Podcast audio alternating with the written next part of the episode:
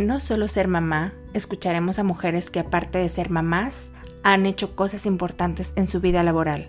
Es para escuchar que sí se puede, es para ayudarnos, apoyarnos, alentarnos las unas a las otras, sabiendo que podemos lograr aparte de una familia, una vida laboral exitosa.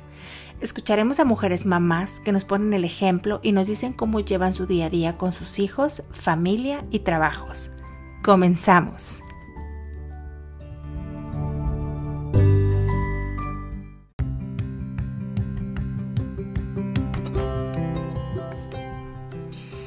Buenos días, buenas tardes, gracias por escucharnos. El día de hoy está con nosotros Mayra Alemán. Ella es una mujer de 36 años, originaria de Saltillo, Coahuila, México. Ella ha sido emprendedora, ha tenido restaurante, guardería, boutique, eh, vendedora, ha sido vendedora independiente. Eh, su profesión es licenciada de Administración de Empresas. Actualmente es maestra de español para niños y adultos en la ciudad de Minneapolis, en Estados Unidos y es mamá de Mayra, de 22 años. Bienvenida, Mayra. Gracias. Y me acabas de hacer un favorzote, me pusiste 36 años. Ay, perdón. 45. ¿Qué son los que parezco? Ella es Mayra de 45 años. ok. Y bueno, pues con Mayra vamos a tocar un tema eh, un poquito un poquito triste, nos va a contar su historia, pero a la vez creo que pues va a poder ayudar a muchas mujeres que actualmente están pasando por alguna situación similar o han pasado por una situación similar. Eh, bueno, Mayra, vamos a empezar. Cuéntanos, ¿a qué edad te embarazaste? ¿A qué edad te casaste primero? Bueno, yo me casé, conocí a mi esposo cuando yo tenía 13 años, estaba súper chiquita. Una niña. Súper chiquitita, sí. Bueno, no súper chiquita, pero sí. ¿De la misma edad son eh, tu esposo y tú? No, él me lleva 7 años. Ok, ok. Entonces yo estaba en secundaria, él estaba haciendo carrera y nos conocimos así en la calle. él era amigo de, conocí primero a mi hermana y ya, bueno, lo, lo conocí, nos hicimos súper amigos. Éramos siempre los tres muy amigos, mi hermana, él y yo. Y uh, después de cinco años empezamos a notar como que había algo más. Eh, yo ya tenía 17, no, fueron entonces cuatro años. Yo tenía 17 años cuando, cuando empezamos a notar otro sentimiento diferente. Ajá. Y este, Pero estabas de chiquita, como sí, quiera, de de 17 años. años. Ajá. Y bueno, él eh, es maravilloso, no te puedo ¿qué puedo decir de mi esposo? Lo amo y lo adoro y, y es muy bueno. Eh, él siempre me estuvo apoyando en todo tiempo. Ok. Eh, yo tuve una situación con mis papás, mis papás murieron cuando yo tenía 19 años. Ok. Entonces él fue mi apoyo incondicional. ¿Tú eres la menor de tu- tú eres la menor de tus hermanos? Yo soy la menor de Ok. tres que somos. Ok. Este, entonces- ¿Tus hermanos se hicieron cargo de ti? Eh, no, porque bueno, yo ya tenía 19, mi hermana tenía 20 y mi hermano 21. Oh, Todos éramos muy jóvenes. Y bueno, pues ya estábamos trabajando y estábamos estudiando, todos los tres. Entonces, este, en realidad ahí el apoyo fuerte, fuerte fue, fue mi esposo.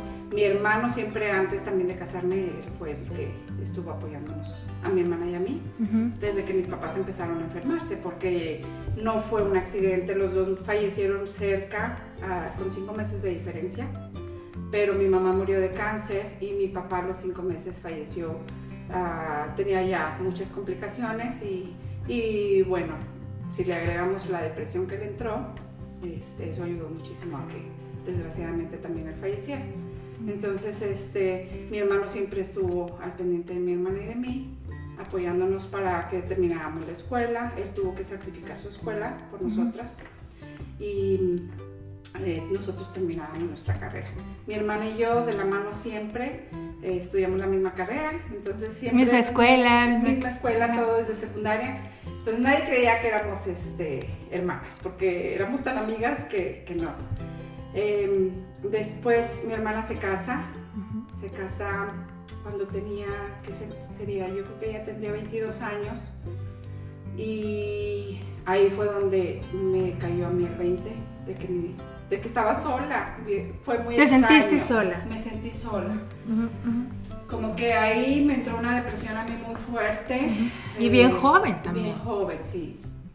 Porque como que en ese momento me di cuenta que había perdido a mis papás, que este, mi hermana ya no iba a estar porque obviamente cuando fallecen mis papás sí me dolió mucho, fue, fue difícil porque estábamos muy jóvenes, estuvo el apoyo de mi esposo, que en ese momento era mi novio, pero eh, pues mi hermana era como mi no sé, era... Tu confidente, tu acompañante, aparte que sentían las mismas emociones, o sea, vivieron exactamente la misma cosa. Con solo vernos nos conocíamos, sabíamos nuestro, lo que estábamos pensando era, era y, a la fecha, Entonces cuando mi hermana se casa, ahí entró como que me cayó el 20 de que mis papás habían fallecido y muchas emociones y yo empecé con la prisa de quererme casar era así como que ya vamos a casarnos y ya vamos a casarnos.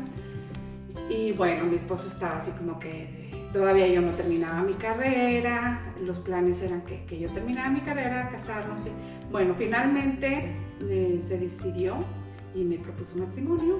Pero lo apresuraste. Pero lo tuve que apresurar un poquito, un tantito. Una patadita. una patadita. y este, bueno, eh, me pidió matrimonio eh, yo nos casamos en abril 19 y yo estaba en el octavo semestre de mi carrera. Me faltaba un semestre más para terminar. Entonces, recuerdo que cuando tomamos nuestros cursos matrimoniales, ya ves que tenías que cuatro domingos para... Tus pláticas, de la iglesia prematrimoniales. Eh, nos llevábamos tan bonita relación que hasta nos pusieron de líderes del grupo. Pero el último domingo tuvimos una discusión pequeñita porque eh, la pregunta de la persona que nos estaba dando el curso eh, fue cuántos hijos queríamos tener y cuándo queríamos tener hijos. Entonces, para, para mi marido era así como que esto es muy pronto, era como que apenas había tomado la decisión muy a fuerzas de quererse casarse. y entonces ya le estaban queriendo imponer hijos o eh, eh, al momento que él contesta que faltaba mucho, en el mismo momento yo contesto inmediatamente. Entonces como que nos volteamos. O sea, tú dijiste inmediatamente y él dijo en años. Eh, sí, falta, o sea, falta mucho. Entonces como que, bueno, ahí tuvimos como que una así como que no, no lo habíamos pensado hasta que tuvimos esas clases. Terminaron esas clases, ya lo platicamos y decidimos que nos íbamos a esperar dos años de que yo me, graduara en diciembre y nos íbamos a esperar dos años. Ahí es donde dice uno que, que uno puede planear muchas cosas, pero Dios tiene la última palabra. Uno propone y Dios dispone. Exactamente. Y por ejemplo, volviendo un poquito aquí con, con, tu esposo, de que yo creo que estabas bien segura en querer casarte con él, porque desde que pasó lo de tus papás dijiste, este sí le entra a los trancazos, ¿no? O sea, este sí está conmigo en las, buenas, y en, las malas. Sí. Qué mejor prueba, o sea, bueno, dentro de toda la situación mala, lo bonito fue que encontraste ahí tu compañero que estoy segura que desde ese momento tú llegaste a pensar que él iba a estar contigo. Siempre, sí. Siempre. Siempre. Yo creo que te pasó eso por... Gracias a Dios, qué bueno. Y entonces, bueno, ¿se espera los dos años, sí? No. No, ¿qué? Mi graduación es en, en diciembre, ah, pero, no, perdón. Nos casamos en abril 19, nos vamos de luna de miel, regresamos de luna de miel y al mes, o al sí, mes y medio, me entero que estoy embarazada. 2, 1, Mayra. 2, 0, 2, 0, Mayra, porque lo casaste, lo embarazaste como tú querías. Ay, pobre tu esposo. Fue súper rápido, sí. La verdad es que yo creo que no sé qué sucedería. Sí sabes. Sí sé. No, no sé, no sé. ¿Y cómo lo tomó él? ¿Cómo lo tomó? Ese era mi miedo. Sí, claro. Yo decir la sorpresa que le tenía llegando al trabajo, para mí era nervios porque yo no sabía cómo iba a reaccionar, porque pues obviamente ay, e, e, era una noticia que él no quería.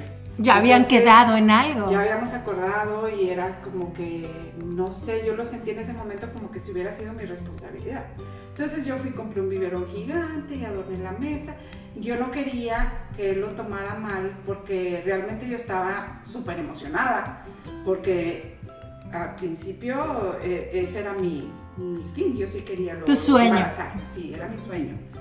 Entonces, pero yo sabía que la de él no, y yo no quería que él también apagara mi, mi emoción y mi felicidad si él se ponía de mal humor o no le gustaba la noticia. Triste, bueno. Ajá, entonces para mí era bien importante que, que lo tomara bien.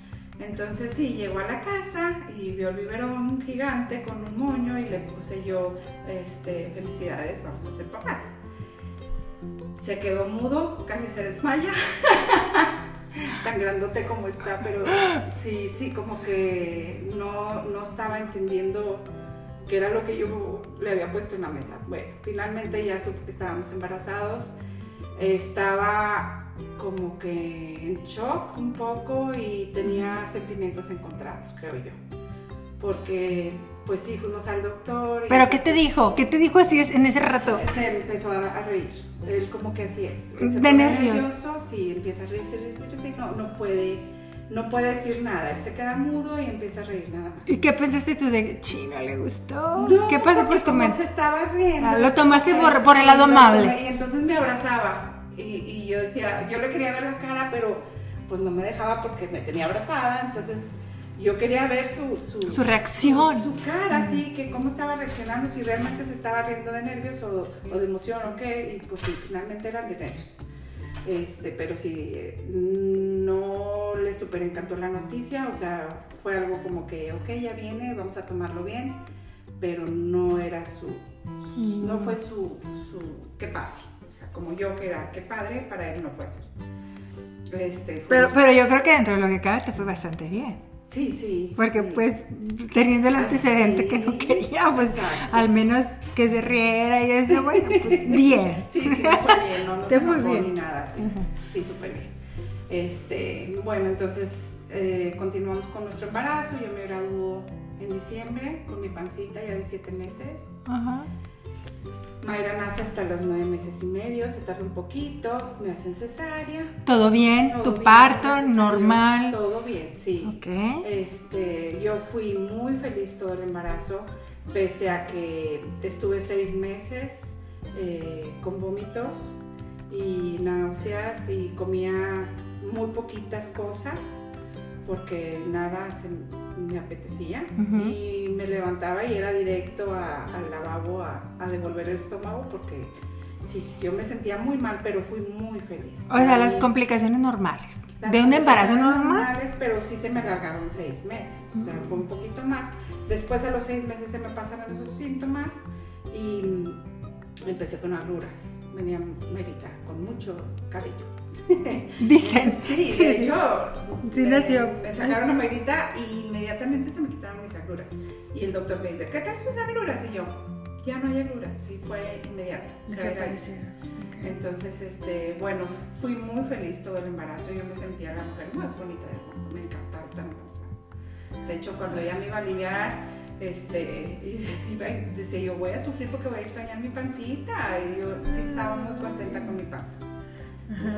Y es que la verdad es que te pasa muy rápido. Sí, se pasa muy ¿Verdad? rápido. Nueve meses Sí. y dices, "Ah, es rapidísimo Sí. y Sí. quieres lucir más ropita o algo así y nada. Ya. un montón de ropa que dices tú, la voy a usar súper poquito, pero si te quieres ver, bueno, yo lo disfruté mucho, me encantó ser, estar embarazada. En mi caso no, no, no, no disfruté tanto mi Tanto embarazo, embarazo. la verdad. Me gustaba cómo se me veía la ropa y todo, pero también tuve tantos malos síntomas que yo decía, ya, que nazca. Ya, Ya. Pero bueno, depende, Sí, ¿verdad? sí. Entonces, nace la bebé, todo igual, todo sanita. Gracias a Dios, todo bien. este, muy felices todos. Vino mi suegra. Bueno, yo no tenía a mi mamá, entonces yo estaba obstinada con quererle dar pecho, amamantar, este, darle leche materna. Sufrí mucho ese momento porque no pude, finalmente no, no logramos. Eh, le di leche materna por dos meses y después, pum, se me fue la leche, entonces empecé a darle su leche de fórmula. Y bueno, ya todo, todo fue muy bonito, muy padre. Cuando ya estaba bebita, este, a los tres años eh, empatallé un poquito porque era un poquito llorona, me, me demandaba mucho. Ok, y yo quiero empezar a embarazarme otra vez. Ok. A los tres años hablan tu esposo y tú Sí. y deciden, ya es tiempo Pues Del seguro. yo decido, pero Tú él no. decides. otra vez, otra vez. Otra vez. Oye, y por ejemplo, ¿deseaba Toño o tú, bueno, tu, tu marido o tu familia grande? O, o decían quiero dos o quiero nomás uno? O quiero, ¿Algo así tenían un número en mente? Yo tenía en mente cuatro. Él Cuatro tenía niñas. en mente dos. o uno. uno, muy bien. Ujú. Entonces ahí como que decía yo, no, ya casados es como que poco a poco lo voy a ir convenciendo. Convenzo. Ujú. Bueno, este, sí, a mí me encantaban los niños. Yo desde los 10 años cuidaba mucho a mis primos. Yo soy la de las mayores de, de los nietos, entonces... Te eh, tocaba cuidar a los tocaba más cuidar a los chiquitos. chiquitos, a mis primos, y me encantaba. Desde los 10 años yo les cambiaba pañales, les ayudaba, me encantaba, me encantaba. Como que yo crecí para ser mamá. Ok. Yo, yo nací para ser mamá. Ujú. Eh, Bueno, entonces platicamos mi esposo y yo. No, definitivamente no quiso. No quería, no quería. Y entonces empezó la batalla. Empezó una batalla. Porque... ¿Tú puedes decir que desde ese momento empezó el problema de todo lo demás que ibas a vivir? Eh, ¿O no realmente? Sí, no sé. Yo creo que sí, a partir de ahí empezó todo el problema. Ok. Este, eh, él, él, pues sí, no, no, no quiso. Después, un año después, volví a intentarlo, no quiso. Entonces decía yo, ¿cuándo él va a estar listo? Porque él me decía, yo no estoy listo para otro bebé. Decía yo, ¿cuándo va a estar él listo? Entonces le movía por muchos lados, le trataba de convencer por el lado sentimental, le trataba de hablar también de la niña, de que no quería yo que ella se quedara sola. Entonces, como yo siempre crecí con mi hermana, como si hubiéramos sido cuates. Porque muy pegaditas, un año de diferencia. entonces, diferencia. Tú hubieras querido lo mismo para tu Yo- niña. Exactamente. Entonces, para mí es como que ya mi, mi prisa era que, que no se llevaran tantos años. Y para él era, me decía, ¿cuál es la prisa? O sea, para él no había prisa, pero para mí sí había prisa, porque yo sí quería que, que no se llevaran tantos años. Yo ya estaba pensando en que si algo me pasaba a mí o a él, que ella no se quedara sola. Tal vez por la situación que habías enfrentado a tus Yo creo que era papás. eso, sí. Es definitivamente. Te había quedado el miedo bien arraigado. sí, que yo me iba a morir muy joven y que ella no iba a tener compañía y se iba a quedar solita o algo. Entonces, este, bueno, finalmente lo vine convenciendo a él cuando Mayra tenía, ¿qué serían? ¿Ocho años? Fue en el 2005. Fue en el 2005 lo convencí. Mayra tenía siete años. Siete años. Entonces, este, o fue en el 2006, no recuerdo qué fecha fue. Pero bueno, eh, conclusión, lo convenzo, platicamos, me ah, solito él me dijo, llegó, como que yo estaba así como que ya, ya no le voy a insistir, ya no puedo más, Cediste, dijiste ya. ya no puedo, sí. Pero, pero yo no era feliz. Yo siempre, siempre era, desde, desde que yo quise el segundo bebé, eh, empecé yo con, como con depresión, como que no sé. Desde que él te dijo que no, Desde que él me dijo que no, desde Em- que em- los tres años de que Mayra tenía que yo quería tener otro bebé, yo empecé con depresión. Empecé como que enojada con él, empecé... mm, ¿te comparabas con otras familias? No sé, por decir que unos amigos tuvieran dos, tres, Yo te creo que podías sí. salir Yo creo que socialmente. sí, porque, porque mis comadres, yo fui la primera a embarazarme, somos cuatro matrimonios que adoramos y, y ahorita ya somos cinco. Eh, son los, con nuestros compadres, nadie ha bautizado a ninguno de nuestros niños, pero siempre los Somos decimos compadres. Y, y- y somos súper, súper allegados. Yo creo que son como mi familia, los amo, los adoro a todos. Y, y todos nos casamos con una semana de diferencia. Entonces yo fui la primera que me embaracé y después mis otras comadres y luego ya una de ellas ya estaba por el segundo. Entonces quieras o no, influye. Es como que... Sí te afectaba. Sí, sí. Yo decía que no, pero yo creo que sí era como que ellos ya están por el segundo y nosotros todavía nada. Y entonces como Y que... tú lo deseabas mucho. y- Sí, porque aparte pues yo mi idea era tener una familia grande también. Eh, Total, entonces un día llega Toño y te dice, él solito llegó cuando yo ya lo había soltado, pero sí, te digo que yo estaba muy fría con él, yo eh, empecé con los dolores de cabeza, este, no disfrutaba mucho a Mayra, yo lloraba mucho con Mayra porque Mayra lloraba y era como que me empezaba yo a frustrar y decía, es que no le tengo paciencia, se portaba mal y empecé yo a frustrarme mucho. Y no le estaba disfrutando para nada a ella. Entonces, este, bueno, pues así de la nada un día llega Toño y me dice, ya estoy listo. Y yo, ¿listo para qué? Me dijo, para tener otro bebé. Y yo, no, no puede ser. Entonces estaba yo como que, bueno, ahora yo no voy a querer.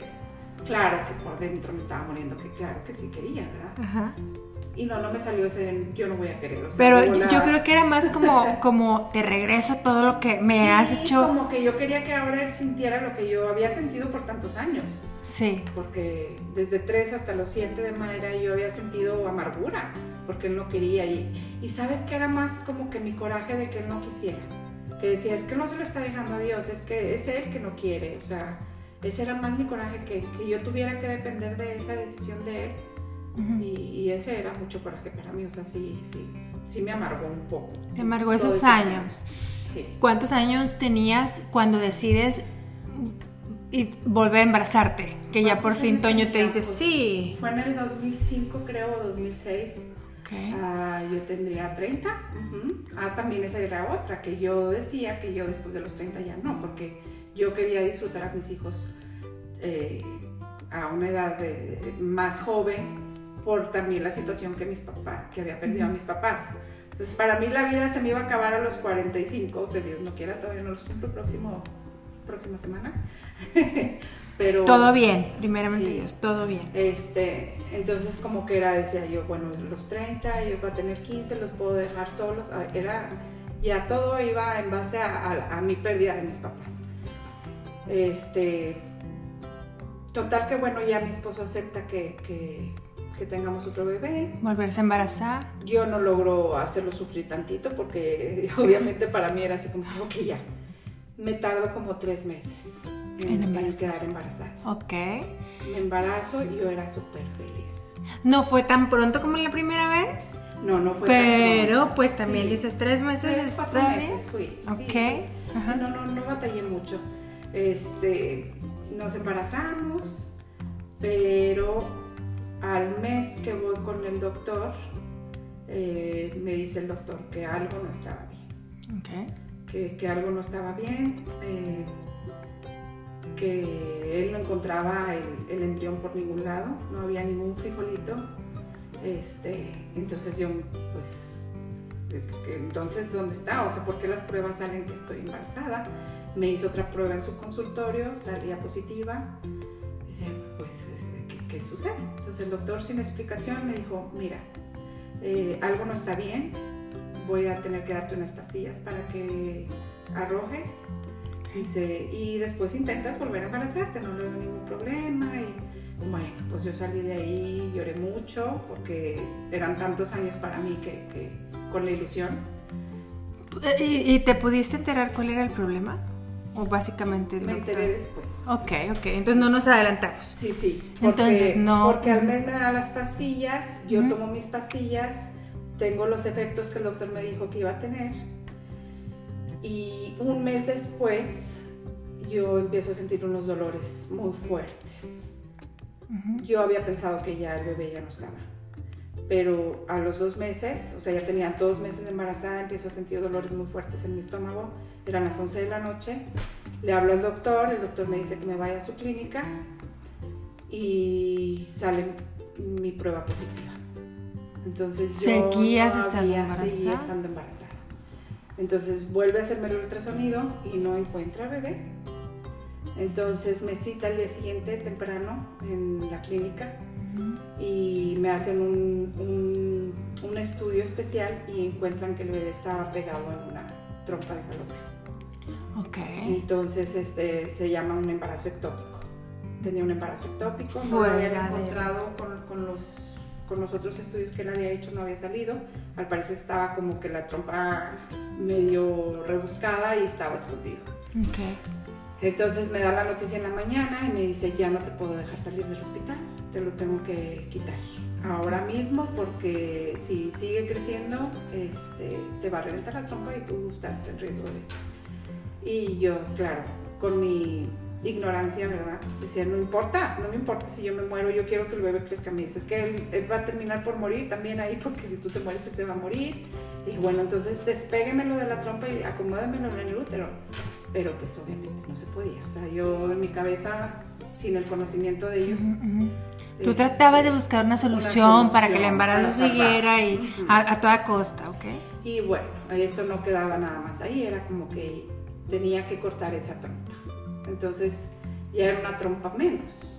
Y, me decía, no importa, te puedes, todavía tienes la otra trompa y te puedes embarazar por esa trompa. Entonces, este, bueno, me hace el procedimiento quirúrgico y obviamente yo caigo en depresión. Emocionalmente te pudo mucho. sí. Sí, fue algo que batallé mucho, mucho para, para sacar adelante. Y con Mayrita chiquita, este, pues sí, eh, eh, no disfrutaba uno que ya tenía. por, estar, pensando y sufriendo en tu situación. Que, no pude tener. Y en este lapso te vas a tu casa. Me voy a mi casa. Mayra se había ido con mi comadre a, a, ver a, a, mis suegros. Entonces, este, bueno, gracias a Dios ella no estuvo ahí porque pues ella también estaba muy ilusionada con el hermanito. Ya cuando regresó, pues ya, ya le dimos la noticia y pues bueno, lo tomó, era una niña, entonces como que no lo entendió muy bien pero para mí sí fue muy, muy triste. Yo lloraba, yo creo que todos los días. este, y aparte le tomé mucho coraje a, mi marido. Okay. Toda, toda tu furia, toda tu frustración de la situación se, se, fue directamente hacia él. Fue hacia él, fue hacia Dios y fue hacia el doctor. O sea, como que yo tenía coraje hacia los tres, porque decía, porque el doctor no hizo nada por, por, por salvármelo, como que yo pensaba que, el doctor podía hacer algo. Esa era una. Eh, con Dios, porque pues decía, ¿por qué? Sí, sí, sí, sí sabe Él que es lo que yo siempre he deseado, porque, porque me, me ilusiona y después siempre no, o sea, pues mejor no me hubiera ilusionado. bueno, pues es este, el reniegue que todos tenemos, ¿verdad? Y con mi esposo fue porque como que él inmediatamente retomó su vida, su, todo, todo normal. Tú sentías que él no estaba sufriendo como tú sufrías. Y me daba mucho coraje que no sufriera, porque entonces no le importaba, no quería, no, no sé, le tomé mucho, mucho coraje también a él. ¿Y cómo se tornó la relación en este, en ese momento? Estaba, estaba un poquito mal, porque te digo, desde los tres años que, que estaba yo con mi enojo, este, no estaba tan bien. Eh, pero yo creo que después de, este pues, aborto que tuve, fue peor, porque yo no quería hablar con nadie, no quería... ¿Peleabas? ¿Peleabas mucho con él? No. ¿Te lo callabas? ¿Te lo quedabas? Sí. Él llegaba, todo era normal y todo, pero todo estaba, todo estaba en mí. Era como que yo, no sé si no quería que él no se diera cuenta, pero sí se daba cuenta, obviamente yo estaba con muchos dolores de cabeza, este, me detectaron migraña en ese, en ese entonces. ¿Por el estrés? Por el estrés, sí. ¿En ese momento tú trabajabas? ¿Estabas...? No, yo trabajé cuando Mayra era más pequeña, pero no, en ese momento no estaba trabajando yo. Ok, entonces eh, tu rutina era ama de casa, Estar en la casa eh, tu esposo sale a trabajar. ¿Crees que eso también ayuda un poquito en la depresión? El no tener como que como que tú nada más estabas bien centrada en tu situación, no tenías como una distracción, podríamos decir. Sí, sí, y él me lo decía, me decía, es que, es que mm, tu, el no tener que hacer te hace pensar cosas que, que, que, no debes de pensar. Que no son.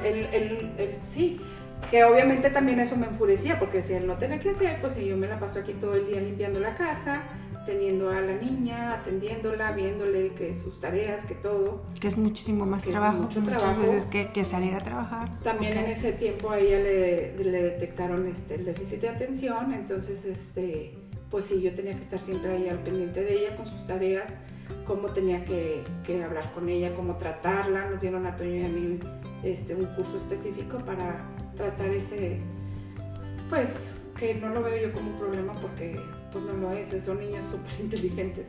Y, pero en aquel entonces eh, requería atención de los papás. Que es como un desorden, se podría decir. Sí, es algo así, pero sí, sí, sí, pero no le veo yo ningún pero. O sea, es algo como que bien normal. Muy normal, que bastantes niños pasan por eso también. Exacto. Y aparte hoy es bastante común. Es bastante común y no hay medicamento ni nada, todo es, todo es como tú tratas.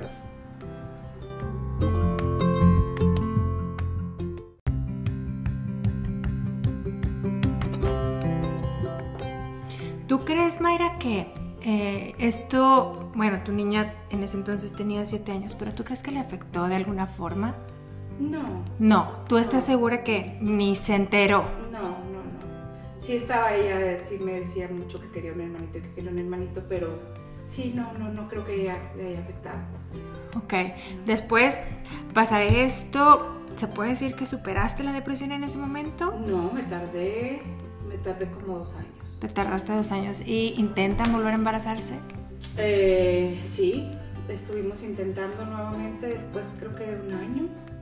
Me tenía que esperar un tiempo por... sí, Por indicaciones del por doctor. indicaciones del doctor. Entonces eh, empezamos a, a intentar otra vez y mm, empezamos a ir con varios doctores.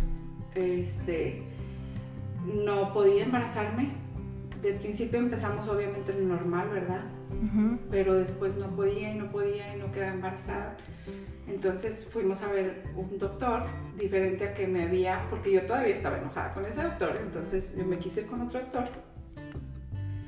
Y me dijo, Pero volviendo al enojo era como parte del duelo, ¿no? Yo creo que ¿verdad? sí. Parte de todo este proceso que tienes que vivir, el dolor y la negación y, Sí, sí. y el enojo, la aceptación y Ujú. todo Y no lo aceptaba todavía, era como que no, no, no llegaba a, esa, a ese punto. a ese punto, sí.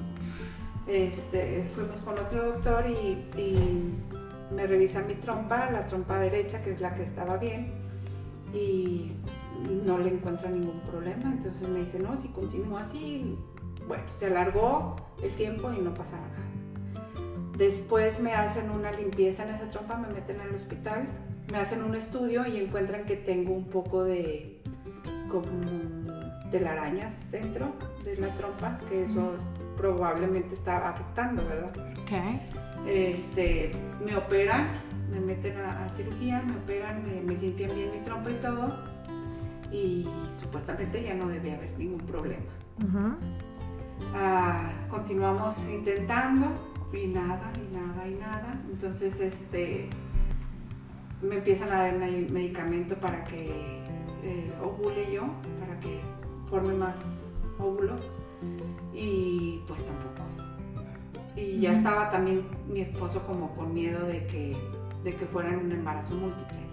Entonces también yo creo que eso ya empezó a afectarle a él. Era bien fastidioso.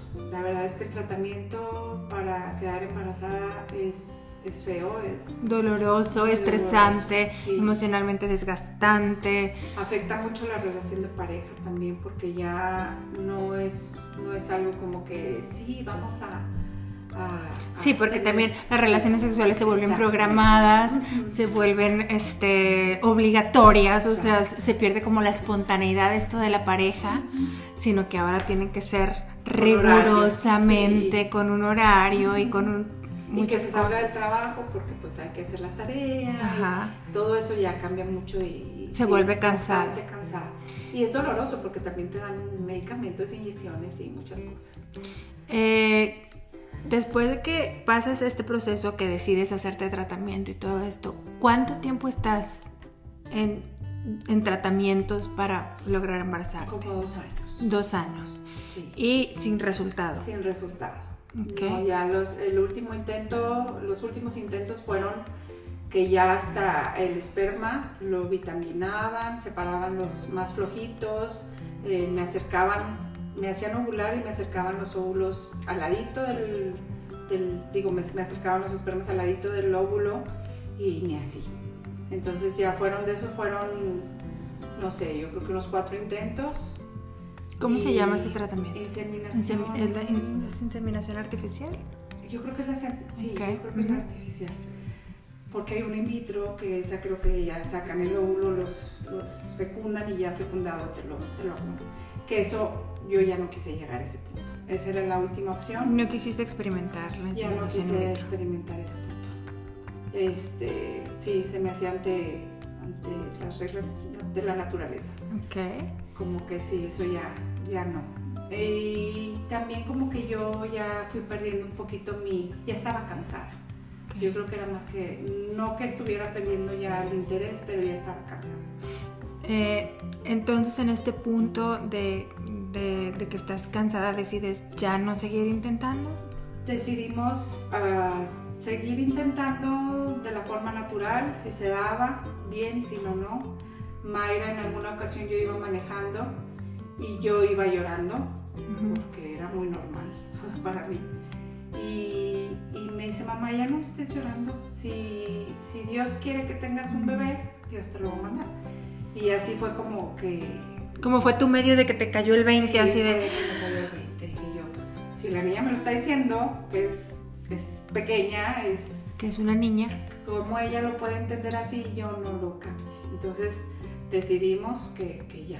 que A veces los, los adultos tenemos tantas marañas en la cabeza y los niños son tan puros Sí. que una idea tan simple que nos debió de haber entrado así como les entra a ellos con su pureza en su mente, a nosotros no nos puede entrar por tantas telarañas y, y- y cosas que traemos ahí. Y también siento un poquito, ¿tú crees que este, todo este proceso también se carga mucho más con la mujer? que con el hombre, siendo que la mujer recibe los tratamientos, siendo Sí. que la mujer recibe el dolor físico, obviamente no dejo de lado que el hombre sufre porque te ve sufrir, pero siento que también en este aspecto la mujer se ve más afectada. ¿Es verdad? Sí, claro, sí, definitivamente. Yo creo que la mujer se ve afectada en un 100% y el hombre se ve afectado en un 40%, menos de la mitad de lo que se afecta a la mujer. Porque aparte, pues ellos no, aparte del, del- de la afección eh, mental que traemos las mujeres, es eh, también la parte física, o sea, Las hormonas, todo las lo que tus hormonas y que andan. si las inyecciones y que eh, todo eso es más doloroso. Eh, llegaba al punto de que tienes tantos óvulos por, por reventar que eran dolores que te tumban en la cama porque, porque te, hacen, te hacen ovular tan fuerte que, que- que son dolores. Y todo eso es inducido. Todo es inducido. Todo es inducido, entonces. Con inyecciones y con cosas. Entonces tienes que estar checándote temperaturas y checándote un montón de cosas. Eh, Es bien cansado y estresante. entonces decides ya no embarazarte. ¿Nunca pensaron adoptar? Yo sí. Yo sí, pero mi esposo nunca, nunca aceptó. No quiso. Este, no, nunca quiso. Entonces seguimos intentando de la manera normal, con esto que Marita nos había dicho. Y este, pero sí, yo seguía con depresión. Porque para mí era, yo no voy a ser feliz hasta que no tenga. Mi mente era, estaba bien, bien ubicada a, a que si yo no tenía otro bebé, yo no podía ser feliz. Bien condicionada. Bien condicionada, exactamente, esa es la palabra que andaba buscando. Estaba condicionada a que yo no iba a ser feliz hasta que tuviera otro bebé.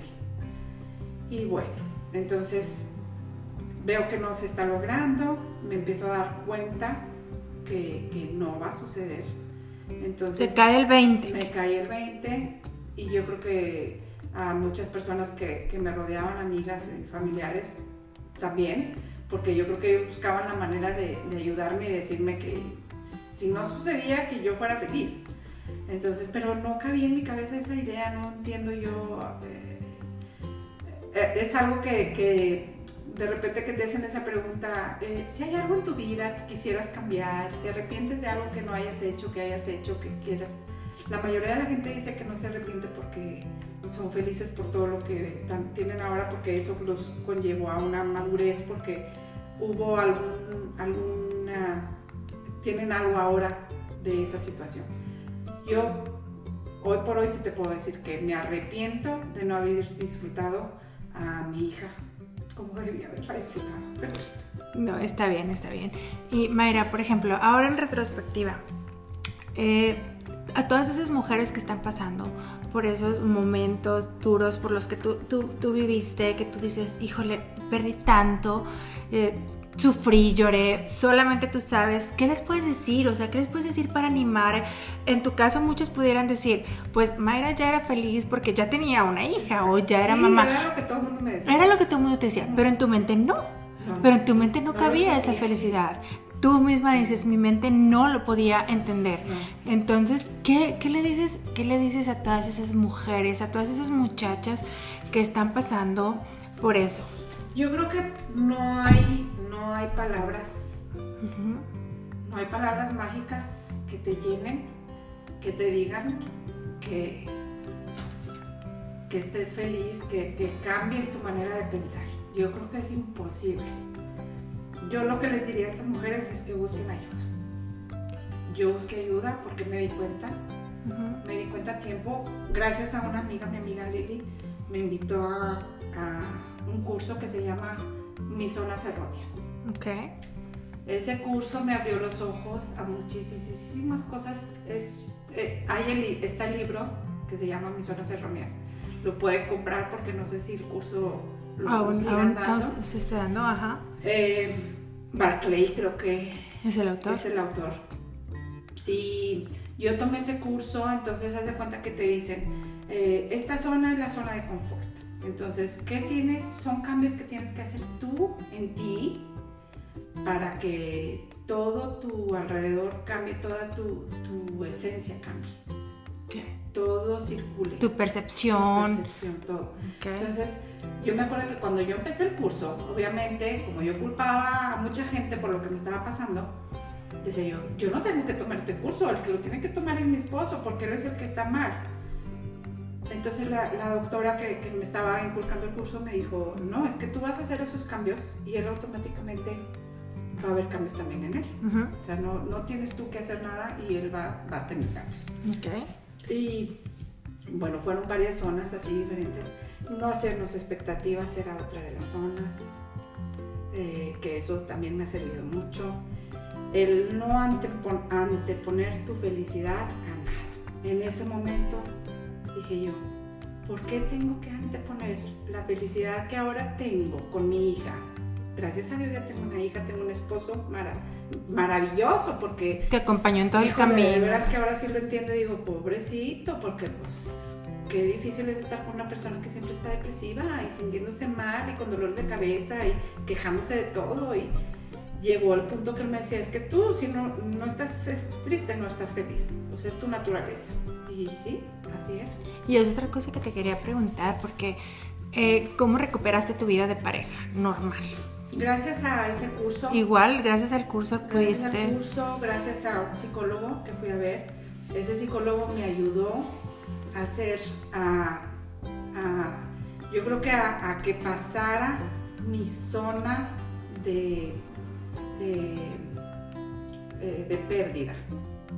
Porque como que yo no salía de la aceptación, no lo seguía sin aceptar. No, no, cerrabas tu ciclo. No cerraba el ciclo, exactamente. Entonces, yo creo que me quedé atorada en algún ciclo, entonces el psicólogo me ayudó a que yo pudiera despedirme de mi bebé que perdí este, y eso me ayudó también a que continuara y cerrara ese ciclo y continuara. Y luego me ayudó el curso, que te digo que mi amiguita Lili me invitó y me ayudó a que, a que no pospusiera, antepusiera mi felicidad ante algo que estoy esperando, que viviera en el momento y fuera feliz en el momento. Y me ayudó como que a ver las cosas con otra perspectiva. Después, esta misma amiguita me, me invitó a correr. ¿Y también te ayudó? Híjole, sí, un montón. Porque das cuenta que como que ya fue tiempo para mí. Fue el correr, híjole, es súper buen ejercicio porque es un momento para ti. Estás corriendo, aparte de que le estás dando un este, beneficio a tu cuerpo, le estás dando un beneficio a tu mente. Vas pensando, vas disfrutando, vas viendo la naturaleza, es un momento para ti, puedes ir escuchando música, puedes hacer muchas cosas cuando vas corriendo, entonces como que eso también me ayudó a que acomodara mi rompecabezas que traía en mi cabeza. Después de correr, pues bueno, empecé con otros ejercicios, la bicicleta, después el tenis y, yo creo que eh, el, el, estar haciendo el ejercicio te estimula las, eh, ¿cómo le llaman? las endorfinas. Endorfinas, sí. Entonces, wow, no, sí, me cambió mi vida totalmente. Entonces, toda la mañana que Mayra estaba en la escuela, yo toda esa mañana me la pasaba haciendo ejercicio, o jugando tenis, o, o en la bicicleta, o haciendo algo que me gustaba mucho a mí hacer. Y me tenía bastante distraída. Y ya en la tarde yo me dedicaba para mi esposo, para mi hija, para cosas que tuviera que hacer. Me gustó mucho eso que dijiste de, de decir, todas las personas que dicen que no se arrepienten de nada, yo sí me arrepiento. Siento que, que tú digas eso, sí me arrepiento de esta etapa, eso quiere decir que tú tienes bien superada la situación, porque... De otra forma, yo creo que las mujeres, sobre todo, nos cegamos mucho a aceptar algo que hicimos mal. Entonces dices, no, no pasa nada decir que te equivocaste. No pasa nada decir, eh, hice mal y lo pude haber hecho mejor y, me arrepiento y, ya me perdoné y está. Y tengo que, la vida tiene que seguir de alguna u otra forma. Y no me voy a cegar por, por, quedarme atorada, como dices tú. Y, yo, yo creo que está muy, muy padre mirar desde el reconocimiento de está bien que hice mal. O sea, no pasa nada que hice mal. Soy un humano, me equivoqué, tomé malas decisiones, tal vez sí. Y, eso no te define. No porque te equivocaste en un periodo de tu vida quiere decir que, que vas a hacer algo en tu futuro, ¿me explico?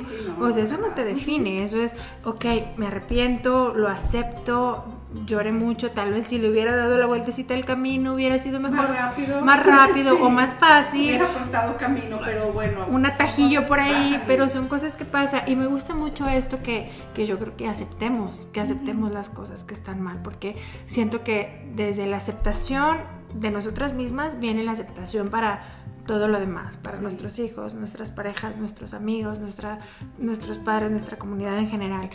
Y, y después de que saliste de esto, ¿cuándo recuperaste tu vida laboral? Porque tú has trabajado muchos años de tu vida. Me dediqué mucho al ejercicio. Después de todo esto yo seguí con el ejercicio, entonces yo estuve como 3, 4 años bien metida con el ejercicio y cuando me vengo para Minnesota, okay. este, sí continúo un poco con el ejercicio, ya no en, el plan que tenía en, en, México, pero sí continuamos con el ejercicio.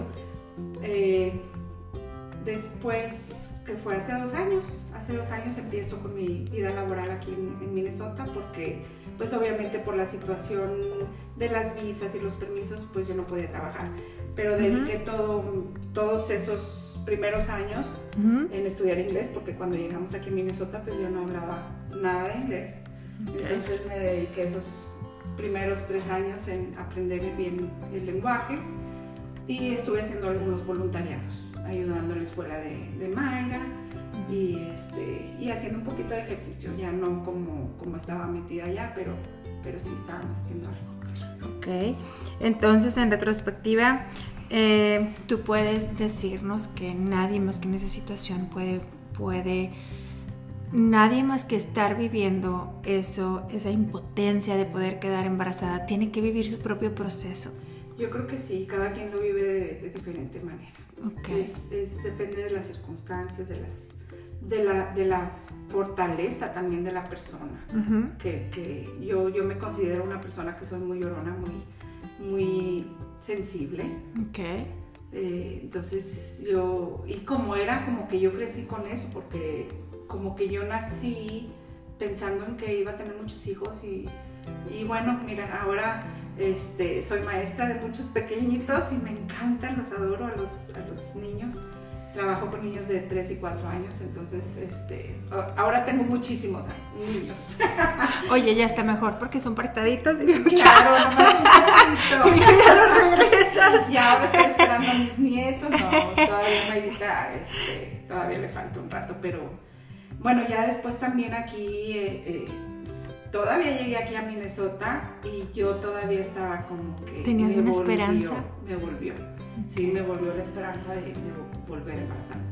Y bueno, como a los dos años, sí, a los dos años, eh, yo tenía muchos problemas ya con mi matriz y el doctor me dice, hay que sacar tu útero. Entonces, bueno, dije yo, vamos a darle. esto también me va a ayudar a como que ya, quítatelo de la cabeza y, este, y ya, vamos a esperar a los nietos. Entonces en el 2014 me sacaron mi útero y ya. No, no, no, eso no te causó Ya cambios causó nada, no, hormonales sí, o depresivos. estaba- no, No, nada, nada, porque me dejan mis óvulos, mis ovarios, perdón, y, y entonces todo el proceso continúa y solamente no tengo mi, mi útero, entonces este, sí, ya. ¿Qué tan importante es, Mayra, también la frase que mencionaste, que tu mente estaba condicionada? Es, mi felicidad va a ser cuando tenga más hijos o, o me vuelva a embarazar. Qué importante es quitarnos eso de la mente, porque yo creo, yo creo que se nos puede ir una vida así, o sea, a lo mejor, no, es que yo voy a ser feliz cuando tenga un bonito cuerpo. Sí. Eh, Es que cuando, exacto. cuando yo enflaque, cuando pierda estos 5 kilos de más, voy a ser feliz. Y luego, yo, es que cuando yo compre el carro, el carro, no, es que cuando yo me cambie a la casa que quiero, voy a ser feliz. Entonces así se te va como que la vida, Sí, la vida. Y, y- y es una frase súper normal que todos los humanos, la mayoría de los humanos utilizamos. Es bien normal que, ay, yo voy a ser feliz cuando ya tenga mi casa. Ay, yo voy a ser Ya lo- ya lo normalizamos, casa". ya lo normalizamos bastante. Pero yo creo que hay, que hay que cambiar esa frase. A decir, ay, yo quiero tener esta casa, algún día yo voy a tener. No, porque también es muy Nada padre más. tener ambiciones. Sí, sí, O sea, es- O sea, no es quitarte esa ambición, pero no antepongas el que vas a ser feliz cuando lo tengas. Entonces, yo algún día voy a tener esta casa. Y bendito Dios, algún día va a llegar. Y, y si no llega, eso no va a depender de tu felicidad. Y también otra cosa que dijiste, hacerte responsable. Como que yo me responsabilizo de la situación. La culpa no lo tiene él, Exacto. el doctor, Ay. el esposo, eh, no sé con quién otro manejabas tu enojo, Sí. pero o sea, o sea, yo soy la responsable de lo que yo siento y, y- y yo nada más yo lo puedo sanar. Exactamente, porque, porque la, la cuestión es algo natural, que puede sucedernos y te das cuenta, después de que te sucede, te das cuenta que hay un chorro de mujeres, muchísimas mujeres que pasan por esto, pero casi no lo hablamos. Exactamente. Entonces no te enteras hasta que te sucede. Cuando te sucede, te, la- te vas dando cuenta que hay muchísimas mujeres que pasan por esta experiencia eh, no agradable, pero este es algo que está fuera de la responsabilidad de nadie, porque es algo natural, es, es- no puedes controlarlo, está fuera de tus manos, pero sí puedes eh, controlar eh, el, eh, esa- ese coraje, lo que sientes. Que tu mente te, o sea, yo siento que tu mente te posesiona. El miedo, el enojo, el estar siempre Son pensando los mismos que- pensamientos que te- todos sí. los días, entonces como que tú tienes que tomar el control y yo sé que, que, no sola, con ayuda, como tú dijiste, siempre con ayuda, siempre con ayuda. Lo más difícil es darte cuenta. ¿Cuánto tiempo tú pasaste sin darte cuenta? Que dijiste, necesité que mi niña... Para mí era normal, para mí era normal estar triste, para mí era normal llorar, para mí era normal, todo era normal. Para mí esa era, Era tu día a día. mi día a día. Entonces yo no me di cuenta hasta que fui al curso, yo creo. Al curso Mis Zonas Erróneas. Por favor, compren ese libro porque de verdad, Lee- lee- yo también lo voy a leer. libro. Yo lo que les puedo recomendar es que lo vayan leyendo y lo vayan, porque como yo tomé un curso, haz de cuenta que lees una zona, te, te explican una zona y luego esa zona tú tienes que ubicar tus experiencias y tu vida cotidiana ante esa zona. Ok. Entonces tienes que trabajar una semana o 15 días en esa zona y hacer los cambios que tengas que hacer. No nada más es leer el libro ya para Ok. que funcione. Tienes que trabajar. Hay que trabajar en las zonas. Y yo lo hice porque de verdad que sí, yo necesitaba. Yo cuando me di cuenta que estaba, eh, que no, eso no era normal, yo me estaba tratando de agarrar de lo que pudiera. Volví a la religión, volví, eh, le pedí perdón a Dios, eh, perdoné a Dios, porque así me lo dijo también este, eh, la persona que me estaba ayudando. Me dijo, tienes que perdonarlo porque tú estás enojada con él. Y sí, obviamente estaba enojada con él. Y me dice, perdónalo. Y, ay, ahora digo, bueno, ¿por qué perdonarlo si es tan maravilloso? Pues sí, porque estabas cegada, estabas concentrada en lo que en lo que no te daba, más no estabas concentrada en todo lo que sí te Sí te daba. Sí, y más bien el, el, el O sí te llegaba, porque- Dios era para mí. Claro. No era para, no o sea, no, era para mí, era para yo sentirme mejor, el, el saber que estaba perdonándolo. Cuando nosotros tenemos rencor o, o coraje hacia alguien, el, el- ayuda muchísimo el perdonar. Entonces, sea quien Es un sea, regalo para es ti. un regalo para ti, el beneficio lo vas a tener tú. No Co- ganas como- nada como- tenerle coraje. Como que el perdón es un regalo para todos, ¿no? Es un regalo para ti, Y es un regalo para la persona a quien estás perdonando y es un regalo para todos los que te rodean porque ya no estás enojado, Exacto. como que rompes un ciclo. Otra pregunta que te quiero hacer es, ¿qué opinión tienes aquí entre las mujeres? ¿Cómo nos podríamos ayudar? ¿Cómo nos podríamos no juzgar? ¿Cómo nos podríamos ser más, ser más humanas entre nosotras mismas hablando de este tema específicamente? Ay, pues bueno, uno de mis, de mis reglas ahora es, somos muy dadas a, las personas a juzgar, sin saber las situaciones en las que están viviendo. Entonces, para mí una regla de oro, que yo se la digo mucho a mi hija, es... ah, se me fue. Si no vas a decir nada positivo, mejor quédate callada. Ok. Esa es una regla que yo uso mucho. No, no comentar. Si no vas a comentar nada positivo, mejor resérvate tus comentarios. ¿Tú crees que eso nos hace falta entre las mujeres hoy en día? Eso nos hace falta porque sí somos dadas, sí somos muy dadas a juzgar sin saber bien lo que estamos sintiendo. Eh, Porque yo a lo mejor soy, soy muy sensible y a lo mejor esta amiga es muy fuerte, ella lo va a solucionar de una manera y obviamente su consejo va a ser, ay, ya, o sea, sacúdetelo y muévete, órale, dale, dale, cierra el capítulo. Como si fuera Dale gripa. a la así. página, ya. Si fueran enchiladas. ¿no? Pero yo soy más sensible, entonces no funciona para mí. Y eso me va a hacer sentirme más mal, en lugar de hacerme sentir bien, porque, porque me está diciendo que mi problema no tiene tanta importancia, yo así lo voy a, lo voy a percibir. Lo vas a tomar. Exactamente. Entonces, sí, yo les recomendaría que, que, por favor, si no tenemos nada positivo que decir, mejor nos quedemos calladas con nuestros... Podemos decir a lo mejor, ¿sabes que Yo podría manejarlo así porque eso lo hago yo también mucho con mi hija y me ha ayudado bastante porque cuando ella me pide consejos me dice, mamá, ¿qué hago con esta situación? Le digo, "Mm, no Yo sé, haría. no sé, pero mira, yo creo, tienes estas dos opciones. Le doy como una o dos opciones y le digo, pero yo me iría por este lado. Pero sabes que es tu decisión. Tú tienes, porque yo quiero que ella tome su propia decisión y se haga responsable sobre lo que va a causar esa decisión que ella tome. Ok. Entonces, este, Creo que nos falta mucho ser más inclusivas entre, entre nosotras mismas y cualquier amiga que nos pueda contar ese problema, pues como dices tú, en vez de hacerla sentir mal, darle un consejo que de Ser verdad empáticos. ser sí. empáticos y ponerte en, tus, en sus zapatos de lo que está viviendo la otra persona y creo que tal vez así podríamos Y a veces ayudar un nada poquito más más. queremos desahogarnos. A veces si dejamos nada más a la persona que hable, no tenemos que dar ningún consejo. A veces no nos lo están pidiendo. Y Solo- queremos que nos escuchen. Sí.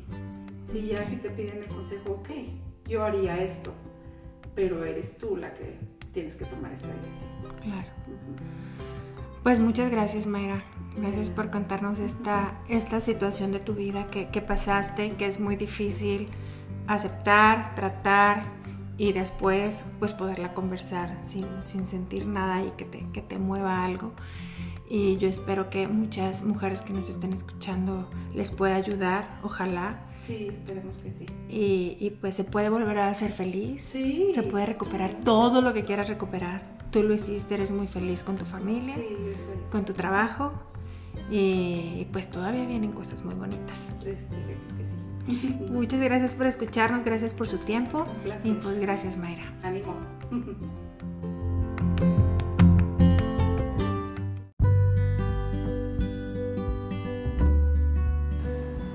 Si conoces a una mamá trabajadora que tenga una historia que quisieras que fuera escuchada en nuestro podcast, que vive en cualquier parte del mundo y habla español, mándanos mensaje por medio de nuestra página de Facebook No Solo Ser Mamá o un mensaje directo en Instagram, estamos como arroba no solo ser mamá o escríbenos a no solo ser mamá gmail.com, todo en minúsculas sin espacio. Gracias y esperamos también tus comentarios y sugerencias.